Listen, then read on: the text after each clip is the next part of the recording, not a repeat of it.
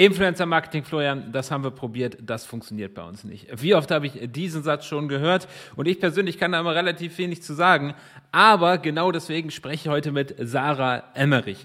Ähm, Sarah, falls du sie noch nicht kennst, ist relativ unwahrscheinlich. Sie ist nämlich die Go-To-Adresse für Influencer Marketing in Deutschland. Sie berät unter anderem Unternehmen wie Shell, wie Hyundai, LinkedIn, Snox. Ich könnte noch sehr lange so weitermachen, wie diese Unternehmen Influencer Marketing bei sich einsetzen können. Und darüber sprechen wir auch heute hier im Podcast zusammen. Und was für mich der absolute Augenöffner war, war, wie unglaublich falsch man Influencer-Marketing machen kann, wie großen Schaden das anrichtet, bis dahin, dass es deine ganze Brand zerstören kann. Das war ein mega interessantes Gespräch und dabei wünsche ich dir viel Spaß mit dem Interview mit Sarah Emmerich.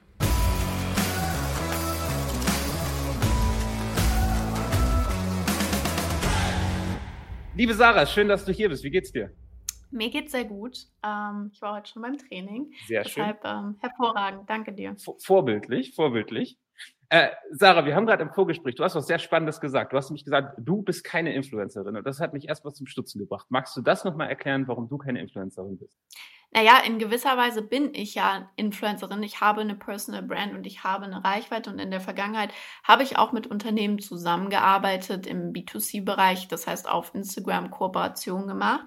Aber es ist nicht mein Businessmodell. Das heißt, ich bin Beraterin, ich habe ein Beratungsunternehmen und ich berate ähm, Marken ähm, zum Thema Social Media und Influencer Marketing und zu ihrer Strategie dahingehend. Und damit verdiene ich Geld. Ich verdiene kein Geld, beziehungsweise ähm, sehr wenig Geld damit, dass ich, also anteilig gesehen, dass ich Kooperationen mache, weil das passiert immer noch. Zum Beispiel arbeite ich mit LinkedIn als Unternehmen auch ähm, als Werbegesicht, sage ich mal, zusammen. Das heißt, ich mache auch ab und zu auf LinkedIn oder auf Instagram oder in meinem Podcast Werbung für LinkedIn, für die Plattform und dafür bekomme ich beispielsweise natürlich Geld, aber das macht nicht mal 10% von meinem Umsatz oder Einkommen aus. Deswegen bin ich keine Influencerin. Eine Influencerin ist für mich jemand, ähm, die oder der oder die ähm, eine, nee, das war gerade irgendwie doof formuliert. Eine Influencer ist für mich jemand, ähm, der dadurch Geld verdient, dass er Werbekooperationen macht, also Content kreiert und dann Werbung oder Kooperationen verkauft und dadurch quasi Geld verdient. Und das ist nicht mein Fokus ähm, ich habe ein Beratungsunternehmen und deswegen möchte ich nicht in dem Sinne als Influencerin vorgestellt werden, auch wenn es natürlich ein Teil von mir ist. Genau. Okay, verstehe. Das heißt, also ein Influencer ist jemand, der hauptsächlich oder seine Haupteinnahmen dadurch durch seine, indem er seine Reichweite verkauft, zum Beispiel durch Werbedeals oder Deals mit, mit Unternehmen. Ähm, Würde ich so definieren, ja. Okay. Wogegen jemand, der wie du eine Personal Brand hat oder ich ja auch in gewisser Weise nur deutlich kleiner, halt über seine Personal Brand seine eigene Dienstleistung verkauft. Genau. Also wir sind ja im Endeffekt einfach Selbstständige oder Unternehmer, ja. ähm, die halt eine Reichweite haben. Aber das heißt ja nicht, dass wir Influencer sind. Im Sinne von ein Influencer oder ein professioneller Influencer ist für mich jemand, genau, der halt über Werbung Geld verdient. Es gibt aber natürlich auch Influencer, die ähm, auch über andere Sachen wie zum Beispiel einen eigenen Shop oder so Geld verdienen. Ja. Merchandise. Also gibt ja tausend Einkommenswege, aber es ist halt einfach ein anderer Fokus. Okay, verstehe. Ja. Okay, jetzt sind wir da schon mitten eingeschnitten. Magst du trotzdem noch mal ein paar Worte zu dir, zu dir sagen? Du hast gerade schon gesagt, äh, du hast ein Beratungsunternehmen. Ich denke, ganz viele äh, unserer Hörer kennen dich auch schon, aber in, in, in drei Sätzen, wer bist du, was machst du? Wer bin ich? Was mache ich? Das frage ich auch immer die Leute in meinem Podcast. Ich weiß. Ähm, Jetzt siehst du mal die andere Seite.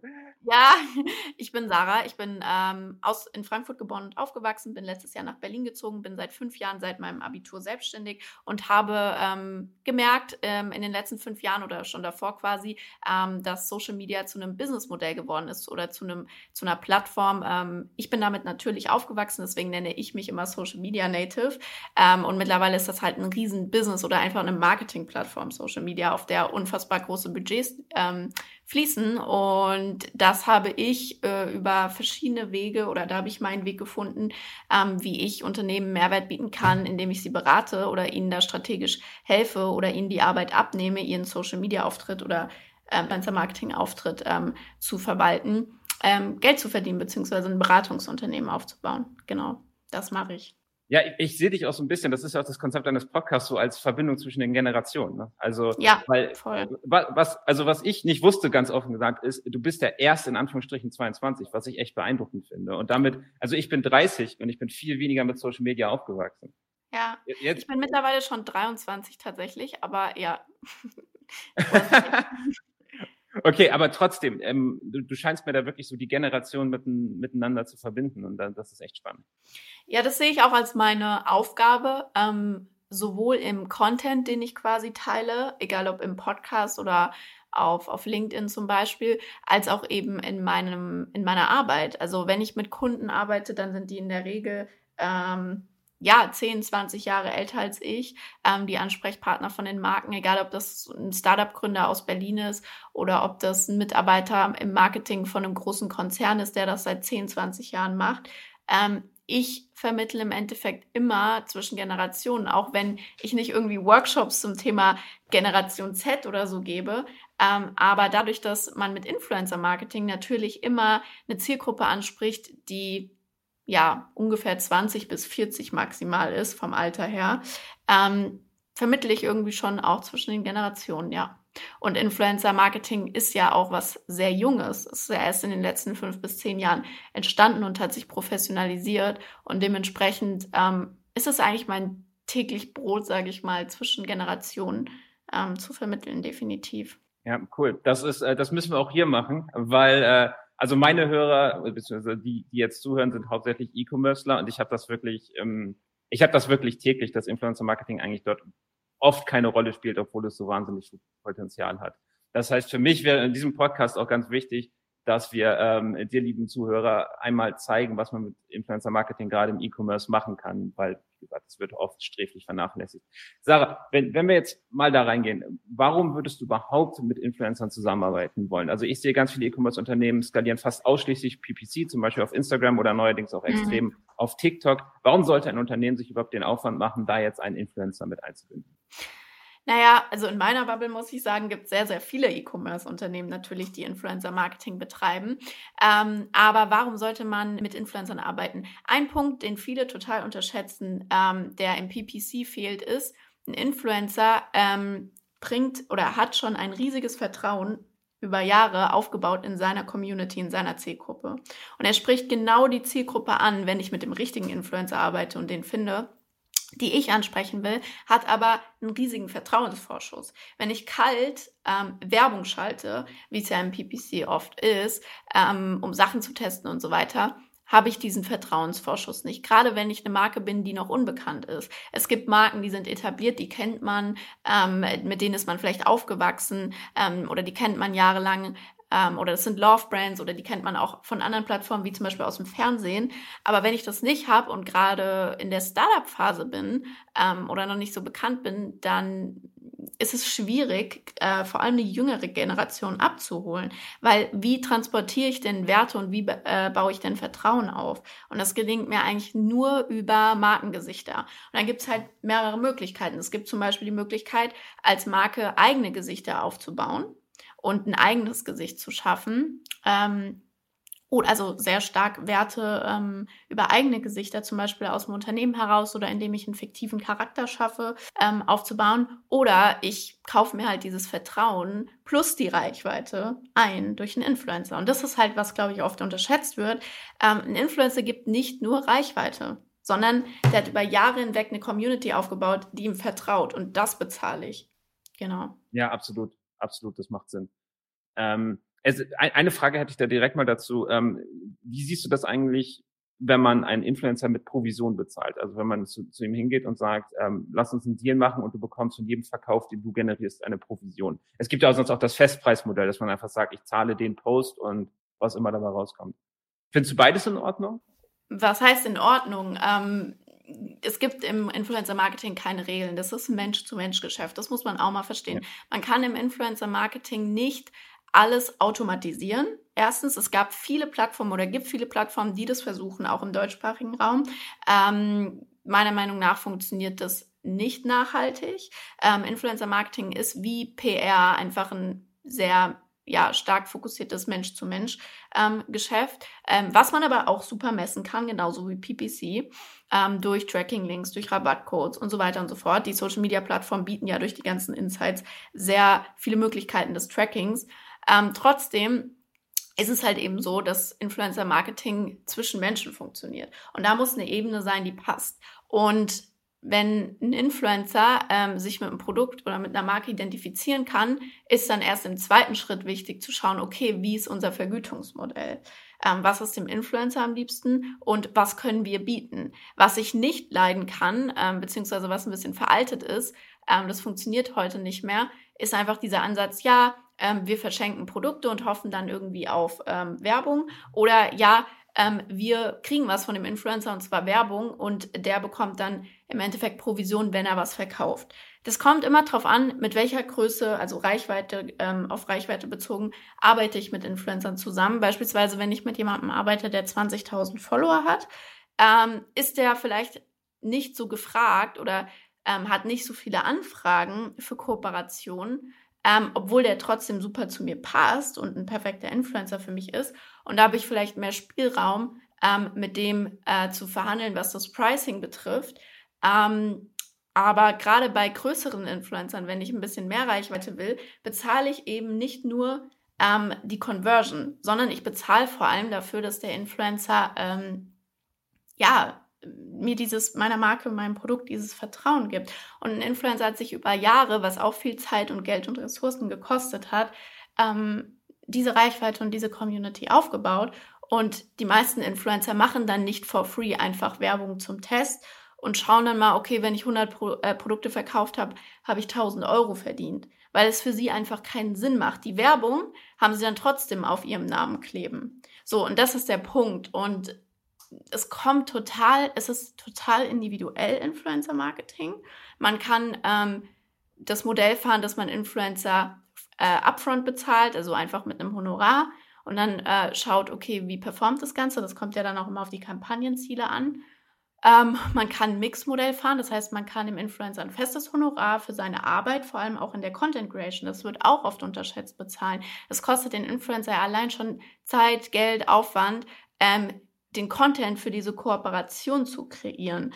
Ähm, deswegen bin ich halt ein Fan von Mix-Modellen. Das heißt, man bezahlt halt den Influencer für seine Arbeit und für seinen, seine Reichweite, plus man vergütet ihn halt ähm, nach Performance. Reine Performance-Deals sind nicht mehr gängig. Also das ist ein veraltetes, das ist halt Affiliate-Marketing, das ist aber nicht Influencer-Marketing, weil ein Influencer ist sich in der Regel seiner Brand bewusst, die Marke, die er aufgebaut hat. Und die ähm, gibt er auch nicht so einfach her.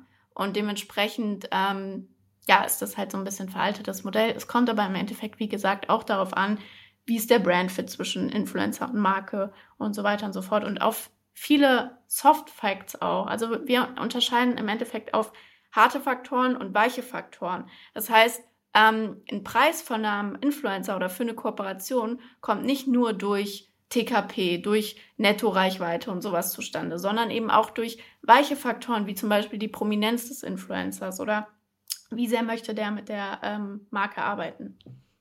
Genau, das war jetzt schon ein bisschen äh, viel, sage ich mal, um äh, deine Frage zu beantworten, aber grundsätzlich habe ich nichts gegen ähm, performance-basierte Zusammenarbeiten. Das heißt, dass der Influencer halt einfach ähm, eine Kommission bekommt ähm, oder an einer Kollektion oder an seinen Verkäufen beteiligt wird. Das machen auch Influencer, aber das machen kaum noch professionelle Influencer, die viele Anfragen haben und gut sind.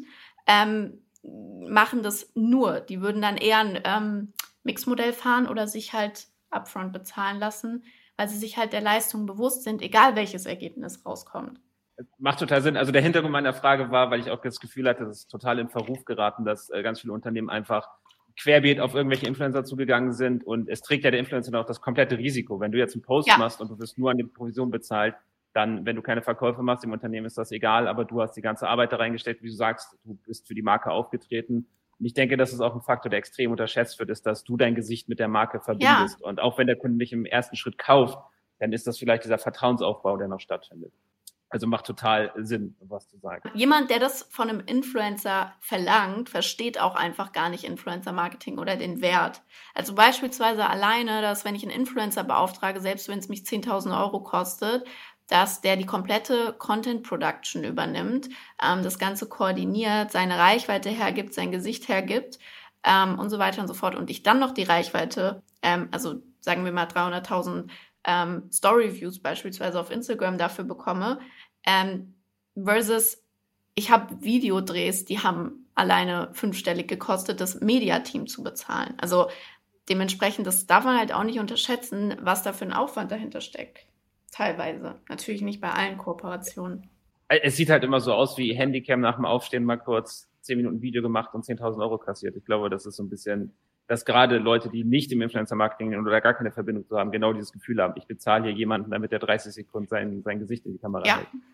Okay, ähm, eines, warum denkst du, dass dieses Modell, ich schicke kostenlos Produkte an Influencer und ähm, die machen vielleicht eine Story darüber, warum siehst du das als veraltet? Ich meine, wenn, wenn ein Influencer dieses Produkt bekommt, das mag und da jetzt aus eigener, aus eigenem Wille einen Post zu machen möchte, ist das doch eigentlich fair, oder nicht? Klar ist es fair, aber funktioniert halt nicht mehr. Das ist halt das Ding. Okay, also, okay, okay, also. Äh, Influencer, also erstens muss man auch immer definieren, was heißt jetzt Influencer? Es gibt Leute, die haben 5000 Follower, es gibt Leute, die haben ähm, 15.000, äh, 15 Millionen Follower. So, Influencer ja. ist Influencer.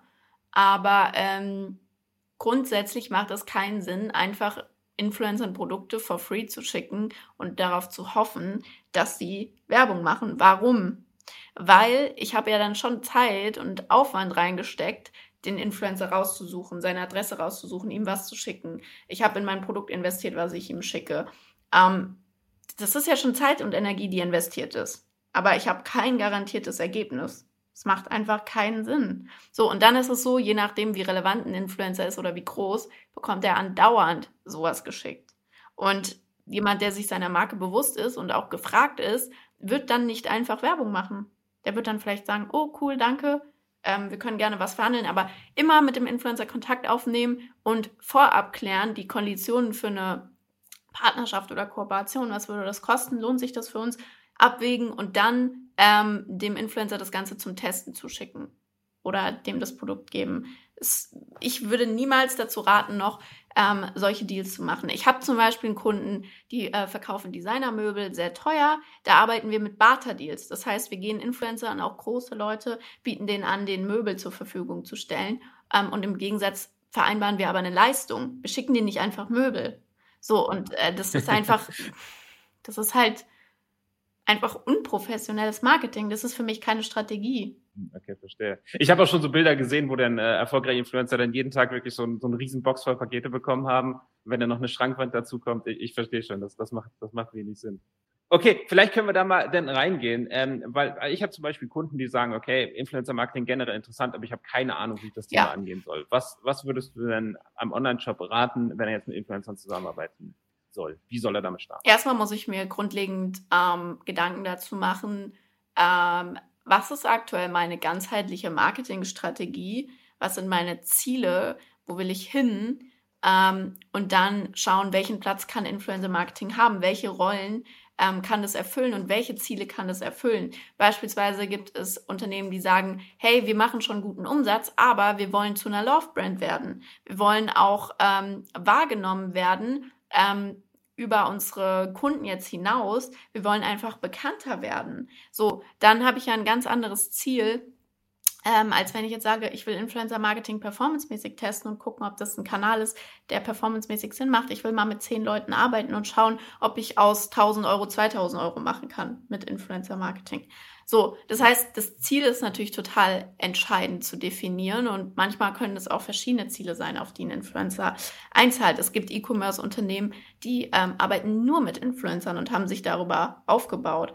Ähm, das ist ganz wichtig und halt eben auch zu verstehen, dass es ein Prozess ist. Also zum Beispiel, wenn meine Marke noch nicht bekannt ist, performen Influencer auch häufig nicht gut. Das war, woran liegt es? Weil ja, der Influencer gibt halt Vertrauen, aber es braucht halt eben auch ein paar Kontakte in der Regel. Ähm, und der Influencer kann nur dazu beitragen, dass die Kontakte ähm, weniger werden, dass jemand vielleicht nicht fünf Impressionen braucht, bevor er kauft, sondern nur zwei. Aber trotzdem braucht es halt auch ein, eine Zeit lang, bis jemand eine Kaufentscheidung trifft, je nachdem, was für ein Produkt ist. Also da ist auch immer die Frage, wie ähm, wie, welche USPs hat dein Produkt? Ähm, auch mal sich anzuschauen, okay, mit, wo, mit was stechen wir raus, was wir im Influencer-Marketing hervorheben können. Ähm, weil wenn ich jetzt das, die nächste Beauty-Brand bin, die mit Influencern arbeitet, juckt wahrscheinlich keinen mehr. Da muss ich entweder einen extrem starken Influencer finden, ähm, der mich sehr viel Budget kostet, der meine Marke aufbaut. Und das ist dann das Alleinstellungsmerkmal, dass genau diese Person das empfiehlt. Beispielsweise Kylie Jenner. Ihre Produkte sind nicht toller als wahrscheinlich tausend andere Kosmetikunternehmen. Aber es ist halt von Kylie Jenner. Das heißt, ich kann mir ein Gesicht einkaufen, um theoretisch alles vermarkten zu können. Oder ich brauche halt wirklich USPs und dann muss ich schauen, welche Leute passen zu diesen USPs. Und leider kann ich dir jetzt nicht den ganzen Prozess unterbrechen, weil ich halte zum Beispiel Workshops bei meinen Kunden, die gehen acht Stunden, wo wir das Thema Influencer Marketing komplett beleuchten. Und ähm, ich habe zum Beispiel 15 Schritte definiert mittlerweile, ähm, die es ähm, braucht, beziehungsweise ich habe das ganz kleinteilig unterteilt, ähm, in 15 Schritte, wie läuft eine Influencer-Kampagne ab. Von Zielsetzung über Sourcing, die richtigen Influencer zu finden, bis hin zur Auswertung der Kampagne sind halt viele Steps. Und deswegen, was ist mein Nummer eins Tipp? Wirklich sich bewusst werden, die Ziele, die ich habe als Unternehmen oder als Marke, sind da Influencer das Richtige? Weil manchmal würde ich auch empfehlen, wenn jemand am Anfang ist, 5000 Euro Marketingbudget haben, würde ich auch mal sagen, teste mal lieber Zielgruppen mit PPC aus. Wenn ich aber an einem Punkt bin, wo ich fünfstelligen, sechsstelligen Umsatz mache, ähm, aber es mir zum Beispiel schwerfällt, neue Zielgruppen zu erreichen, es mir schwerfällt, generell neue Kunden aufzubauen, die nächsten Meilensteine zu erreichen, wenn ich als Marke mehr wahrgenommen werde, beispielsweise Snox. Snox hatte die Herausforderung, die haben, machen super viel Umsatz, aber die haben wenig Geld in Brandbuilding investiert. Dass das eine Marke ist, die man kennt, die äh, etabliert ist und äh, die mit Gesichtern assoziiert wird. Und dann haben die halt irgendwann gesagt, okay, wir machen jetzt Influencer-Marketing, um halt der Marke Gesichter zu geben, um äh, Brandbuilding ähm, zu betreiben, um Brand Awareness aufzubauen. Und dementsprechend muss ich schauen, macht Influencer-Marketing für meine Markenziele Sinn dieses Jahr, nächstes Jahr? Und dann brauche ich halt eine Strategie, weil es gibt nur eine begrenzte Anzahl an Influencern in Deutschland, die zu mir passen, die performen und so weiter und so fort. Die muss ich finden, die muss ich richtig angehen. Das ist halt schon eine Wissenschaft für sich. Also dieses blinde Testen, was viele auch machen, ähm, Copy-Paste-Nachrichten an Influencer verschicken, dann mal eine Kooperation für 1000 Euro ausprobieren, dann kommt kein Umsatz bei rum. Ja, Influencer-Marketing ist scheiße und funktioniert bei uns nicht. Das ist halt ähm, ja. nicht zielführend, weil wenn ich Fernsehwerbung schalten würde, würde ich auch nicht so vorgehen. Da würde ich mir auch einen konkreten Plan machen. Da würde ich einen teuren Werbespot äh, produzieren. Da würde ich mir ganz genau überlegen, wie ich das Budget einsetze, ähm, welche Sendezeiten ich buche, auf welche Sender ich draufgehen will. Und ähm, da ist Influencer-Marketing deutlich unkomplizierter. Trotzdem brauchst du eine Strategie. Und das fehlt halt vielen total. Ähm, die gehen da einfach ran mit so einem, ja, testen wir mal aus, aber nicht mit einer langfristigen Strategie. Wir arbeiten beispielsweise so, dass unser Ansatz ist, Influencer die richtigen finden, austesten, die, die funktionieren, mit denen die Zusammenarbeit Spaß machen, die zur Marke passen und die performen, mit denen immer langfristig arbeiten. Ein langfristiges Influencer-Netzwerk für eine Marke aufzubauen. Das ist, sollte das Ziel sein. Und dabei muss ich am Anfang mehr testen und mit der Zeit immer weniger testen. Genau. Es, äh, also du hast mir aus der Seele gesprochen mit, ich habe so viele Leute schon erlebt, die genau das gemacht haben. Ein paar tausend Euro, wahllos Influencer angesprochen, kam kein Umsatz warum und dann gesagt, Influencer-Marketing funktioniert nicht. Also völlig richtig. Und ich glaube auch, wenn du noch nicht so weit bist, dass du weißt, wie du deine Kunden erreichst, wie du sie ansprechen musst, wenn du dein USP nicht kennst, dann hast du ein Marketingproblem und kein Influencer-Problem. Da musst du definitiv ja, voll. anfangen. Das sehe ich auch so. Ja.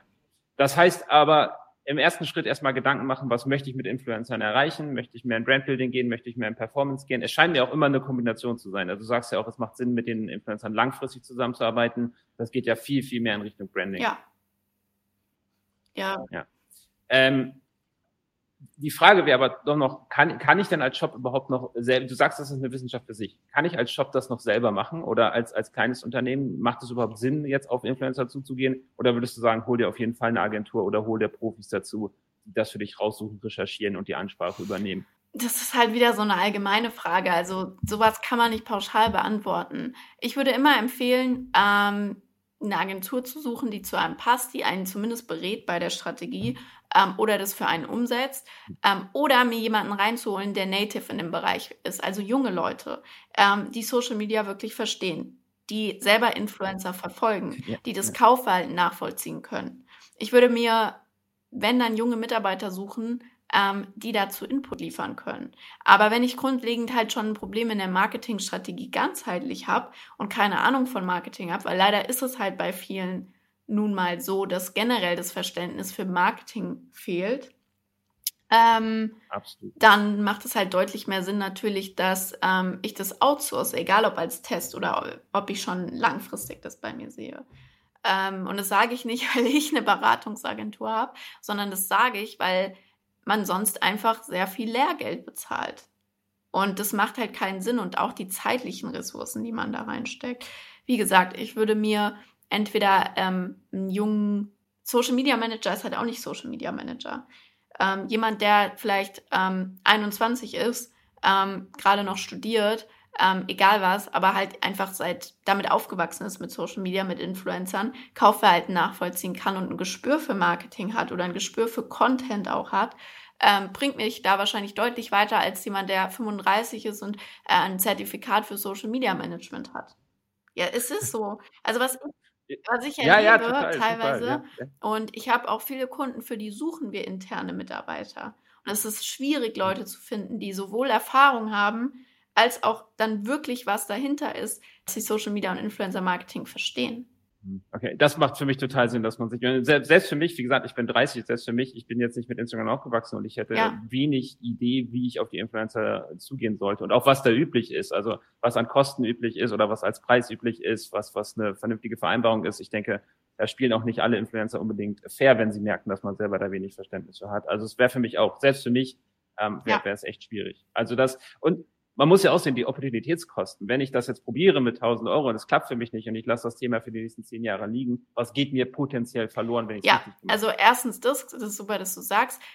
Ein großer ähm, Punkt ist auch immer zum Beispiel Konkurrenz sich durchsetzen langfristig. Bin ich die Person, die mit den Influencern ja. arbeitet oder macht es dann meine Konkurrenz? Ähm, und zum Beispiel, ähm, bei uns ist es auch oft so, die Kunden sagen dann zu mir, ja, aber wenn wir euch bezahlen, dann lohnt sich das ja gar nicht mehr dann sage ich halt, ja, ähm, also wir bekommen halt zum Beispiel alleine, weil wir wissen, wie wir verhandeln und was ein Influencer wirklich wert ist, schon deutlich günstigere Preise, wenn wir die ähm, finden und buchen für euch. Also das sind halt so Themen, ähm, man unterschätzt es halt, wie viel man da falsch machen kann, weil es gibt keine allgemeingültigen Regeln. Also beispielsweise, wenn du jetzt Werbeanzeigen schaltest, ja auch eine Wissenschaft für sich, ähm, bin ich zum Beispiel gar kein Profi drin ähm, obwohl ich mich seit fünf Jahren damit auch immer wieder beschäftige oder das ein Thema ist. Ähm, oder wir das auch natürlich mit Influencer-Marketing kombinieren, aber es ist nicht mein Job ähm, im Unternehmen. Ähm, wenn ich äh, jetzt eine Werbeanzeige schalte bei Facebook, dann kann ich halt sagen, okay, ich will 100 Euro ausgeben auf die und die Zielgruppe und da Sachen angeben. Aber im Endeffekt, ähm, ich kann nicht in der Verhandlung irgendwas falsch machen oder so. Also das, das ist halt was ganz anderes. Ja, einfach. Da habe ich halt Vorgaben von der Plattform, was kann okay. ich machen, was kann ich nicht machen, ähm, was kostet was. Ja, und ähm, da muss ich halt gut sein in Werbeanzeigen schalten, kon äh, kon konzipieren und so weiter und so fort. Aber ich kann nicht gegen Facebook irgendwie verhandeln. Ja, ja, absolut. Das ist das, was du am Anfang gesagt ja. hast. Das ist ein Menschen zwischen Menschen Geschäft jetzt im, im, Vergleich, als wenn ich im Ad Manager irgendwelche irgendwelche Einstellungen genau. vornehme. Okay, also das heißt für mich Zielsetzung klar, Marketing muss grundsätzlich stimmen und dann am besten professionelle Hilfe suchen, zumindest jemanden, der in der gleichen ja. Generation spielt, der der die Anfrage übernimmt. Ja, das macht für mich total Sinn. Okay, so, wir sind schon ein bisschen drüber. Ich hoffe, du hast noch ein, zwei Minuten. Ich hätte noch eine letzte Frage. Okay, sehr schön. Ähm, und zwar der ist ja sicherlich auch bekannt. Ich nehme an, dass ihr da auch darüber diskutiert. Es ist ja gerade in der Vergangenheit so, dass einige Influencer sehr in Verruf geraten sind, weil sie einfach praktisch ungetestet alle Werbedeals ja. angenommen haben. Also sie haben Werbedeals angenommen für Produkte, wo die Leistung dann nicht gestimmt hat. Oder im schlimmsten Fall ähm, gab es ja auch vor ein paar Wochen, dass Gewinnspiele gemacht wurden mit sehr, sehr zweifelhaften ähm, Produkten, die dort ähm, also man musste sich für was anmelden, was sehr zweifelhaft war, um an diesem Gewinnspiel teilzunehmen. Wie siehst du das und wie, wie, wie sortiert man sowas aus? Ich habe das Gefühl, die Influencer tun sich da auch langfristig hängen. Klar, also früher oder später es gibt in jedem Bereich und in jeder Branche Schrott. Es gibt auch viel zu viel Trash-TV im Fernsehen. Ja. Also das ist halt völlig normal. Ja. Das ist halt wieder dieses Thema, habe ich grundlegend ein Verständnis für Marketing, dann würde ich ja niemals mit jemandem arbeiten, wenn ich mir mal fünf Minuten das Profil angucke, ähm, der nur Werbung für Schrott macht, ähm, der nicht zu mir passt, der nicht zu meinen Werten passt, ähm, wo die Community nicht stimmt und so. Das sehe ich ja, wenn ich mir jemanden anschaue. Deswegen meine ich wieder mit jemandem arbeiten, der aus der Generation kommt, äh, die ich ansprechen will, weil äh, dann kriege ich auch mehr Infos oder Insights zu sowas. Ähm, es ist normal, dass es viele Influencer, es gibt viele Leute, die haben halt einfach Reichweite in den letzten Jahren aufgebaut über alles Mögliche. Einfach über gutes Aussehen, ähm, über Provokation, über lustige Videos, über Fernsehen, was auch null verwerflich ist. Die Frage ist halt, was bringt mir das halt als Unternehmen, wenn ich mit denen arbeite? Und deswegen muss ich ja natürlich die Spreu vom Weizen trennen können als Unternehmen. Deswegen muss ich ja sehen, wer passt wirklich zu mir, wer hat wirklich eine Community, weil Follower sind nicht eine Community. Und ähm, das muss ich ja. halt einfach erkennen können. Und ähm, dann ist es auch kein Problem für mich als Marke. Dass es viele Trash-Influencer, sage ich jetzt mal, gibt, ist völlig normal. Das gibt es in jedem Bereich.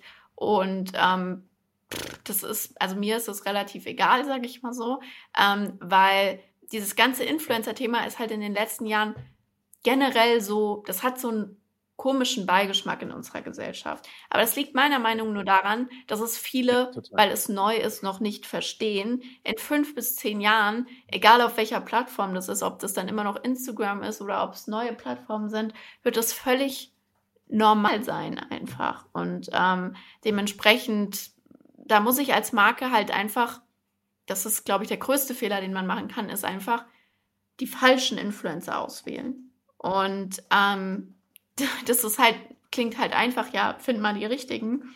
Das ist halt natürlich ähm, die Kunst im Endeffekt.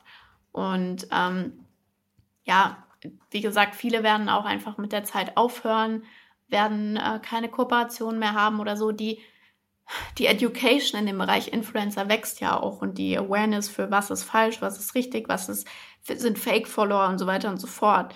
Ähm, da hat sich einfach über die letzten Jahre viel ähm, viel Müll auch angesammelt, auch ähm, Unternehmen, die einfach Budget haben, aber gar nicht wissen, wie sie das ausgeben oder wie sie mit Influencern arbeiten sollen und dann einfach ähm, Influencer wahllos bezahlt haben und so weiter und so fort. Da gibt es ja auch einfach Bubbles, die auch irgendwann crashen werden. Also ein bisschen wie bei der Börse, sag ich mal, wird es auch einfach in den nächsten Jahren zu einem Punkt kommen, wo ähm, dann einfach auch die Preise mal knallhart fallen, meiner Meinung nach weil viele Pricings sind auch einfach sehr teuer für Influencer, aber es gibt halt einfach auch aktuell sehr viele ähm, Unternehmen, die bereit sind, das auszutesten oder zu zahlen.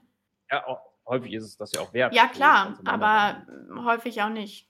Okay, ja, ja, okay, und das ist dann die, die Bubble. Äh, eine Sache finde ich spannend, die du gesagt hast, dass wenn ich zum Beispiel bei Facebook irgendwas falsch mache, dann mache ich im schlimmsten Fall keinen Umsatz. Wenn ich im Influencer-Business was falsch mache, dann mache ich im schlimmsten Fall Brandschaden. So, dann bin ich auf einmal mit jemandem assoziiert, mit dem ich wirklich nicht assoziiert ja, werden möchte. Das, das finde ich auch noch einen wichtigen Unterschied. Wie du sagst, man kann wirklich, wirklich, wirklich viel falsch machen.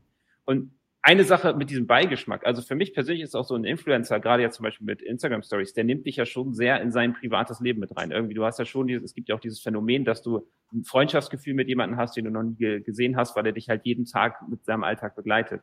Und ich finde schon, dass da ein gewisser Beigeschmack ist, wenn, wenn er mir jetzt ein Produkt zeigt und ich nicht weiß, sagt er mir das jetzt, weil es seine persönliche Meinung ist, oder sagt er es mir, weil er Geld dafür bekommt? Ich meine, im Idealfall sollte es eine Mischung aus ja, beiden sein, aber ich verstehe auch. diesen beiden Geschmack schon absolut. Deswegen sollte man auch nur Werbung für Sachen machen, die man auch bewerben würde, wenn man kein Geld dafür bekommt.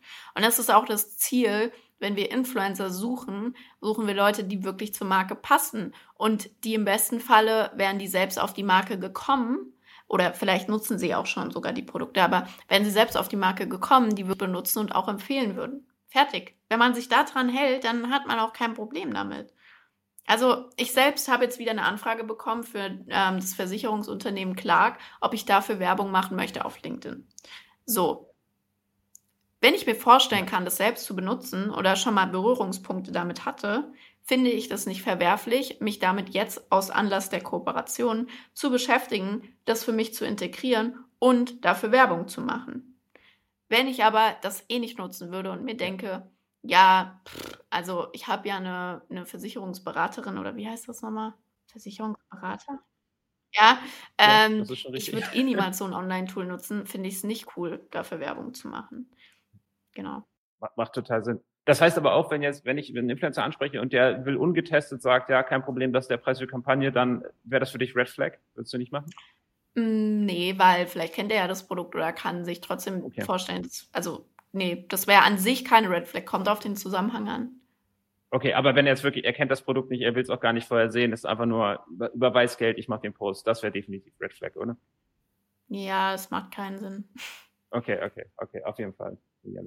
Okay, cool. Sarah, magst du vielleicht zum Schluss nochmal eine kleine Story erzählen von einem Unternehmen, wo du gesagt hast, die haben mit Influencern einfach wahnsinnig viel Erfolg gehabt? Ähm, eine kleine Success Story vielleicht zum Abschluss. Erfolg. Also was ich immer als Erfolgsbeispiel sehr gerne nenne, ist ein Unternehmen, das ich auch letztes Jahr beraten durfte, ist Purelei. Purelei, ähm, das ist immer ein bisschen äh, kritisch von der äh, Aussprache.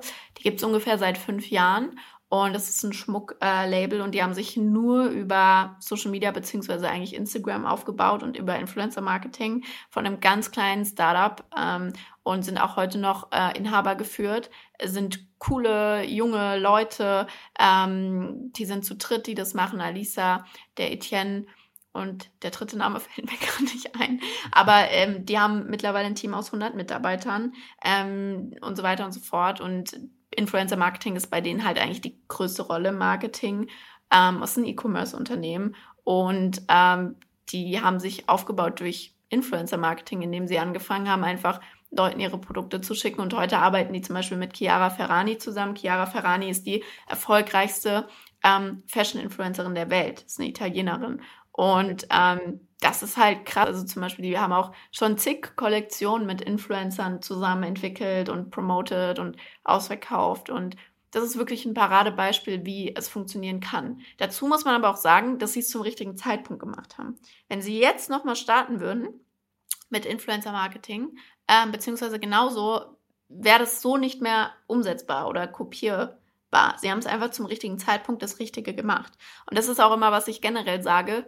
Ähm, man muss das Richtige tun und man, man muss genug davon tun und zum richtigen Zeitpunkt. Und oft machen Marken, Unternehmen oder Menschen das Falsche zum richtigen Zeitpunkt oder sie machen das Richtige zum falschen Zeitpunkt. Und das ist halt immer die Kunst, glaube ich, auch im Unternehmertum oder auch im Menschsein ist, ähm, die richtigen Dinge zum richtigen Zeitpunkt zu machen und dann auch lang genug. Viele geben auch zu früh auf oder testen nicht genug. Und ja, genau. Das Absolut. wollte ich noch teilen. Also unbedingt mal Porelay angucken. Okay. Äh, und und ähm, ich, ich, das, das geht wieder zurück. Ich meine, Instagram wandelt oder Social Media wandelt sich einfach extrem. Wenn ich mir jetzt TikTok angucke, das ist einfach krass, wie das gerade alles überrollt. Und da ist wieder der Punkt, einfach äh, Leute holen, die sich damit auskennen. Die wissen auch, was gerade der richtige Zeitpunkt für was ist. Richtig. Okay. Okay, liebe Sarah, vielen Dank, dass du hier warst. Das war extrem, extrem insightful für mich. Also auch, was mir gar nicht klar war, was, wie viele Fehler man machen kann und wie unglaublich schnell das hinten losgehen kann. Mir ist auch viel mehr klar, warum viele meiner Kunden sagen, Influencer-Marketing funktioniert für mich nicht. Und ich hoffe, du, lieber Hörer, hast äh, in dem Podcast gelernt, was, warum es nicht funktioniert und was du tun kannst. Und wenn dir die Folge gefallen hat, dann äh, freuen Sarah und ich uns sehr über eine Bewertung bei iTunes. Ich leite Feedback auch sehr gerne an Sarah weiter. Und sonst, Sarah, ich verlinke alles von dir. Wenn ein Hörer sich mit dir in Verbindung setzen möchte und lernen möchte, wie man es richtig macht, dann kann der gerne auf dich zukommen, nehme ich an. Perfekt, sehr gerne, natürlich. Am besten nicht per LinkedIn-Nachricht, sondern immer direkt per E-Mail an kontakt.saraimmerich.com. Also äh, lustig, weil LinkedIn-Nachricht hat bei mir geklappt. Ja, äh, da hast du Glück gehabt. Ich bekomme leider sehr viele LinkedIn-Nachrichten. Okay, Sarah, viel, vielen Dank, dass du dir die Zeit genommen hast und äh, dir, lieber Hörer, eine erfolgreiche Woche und bis zum nächsten Mal.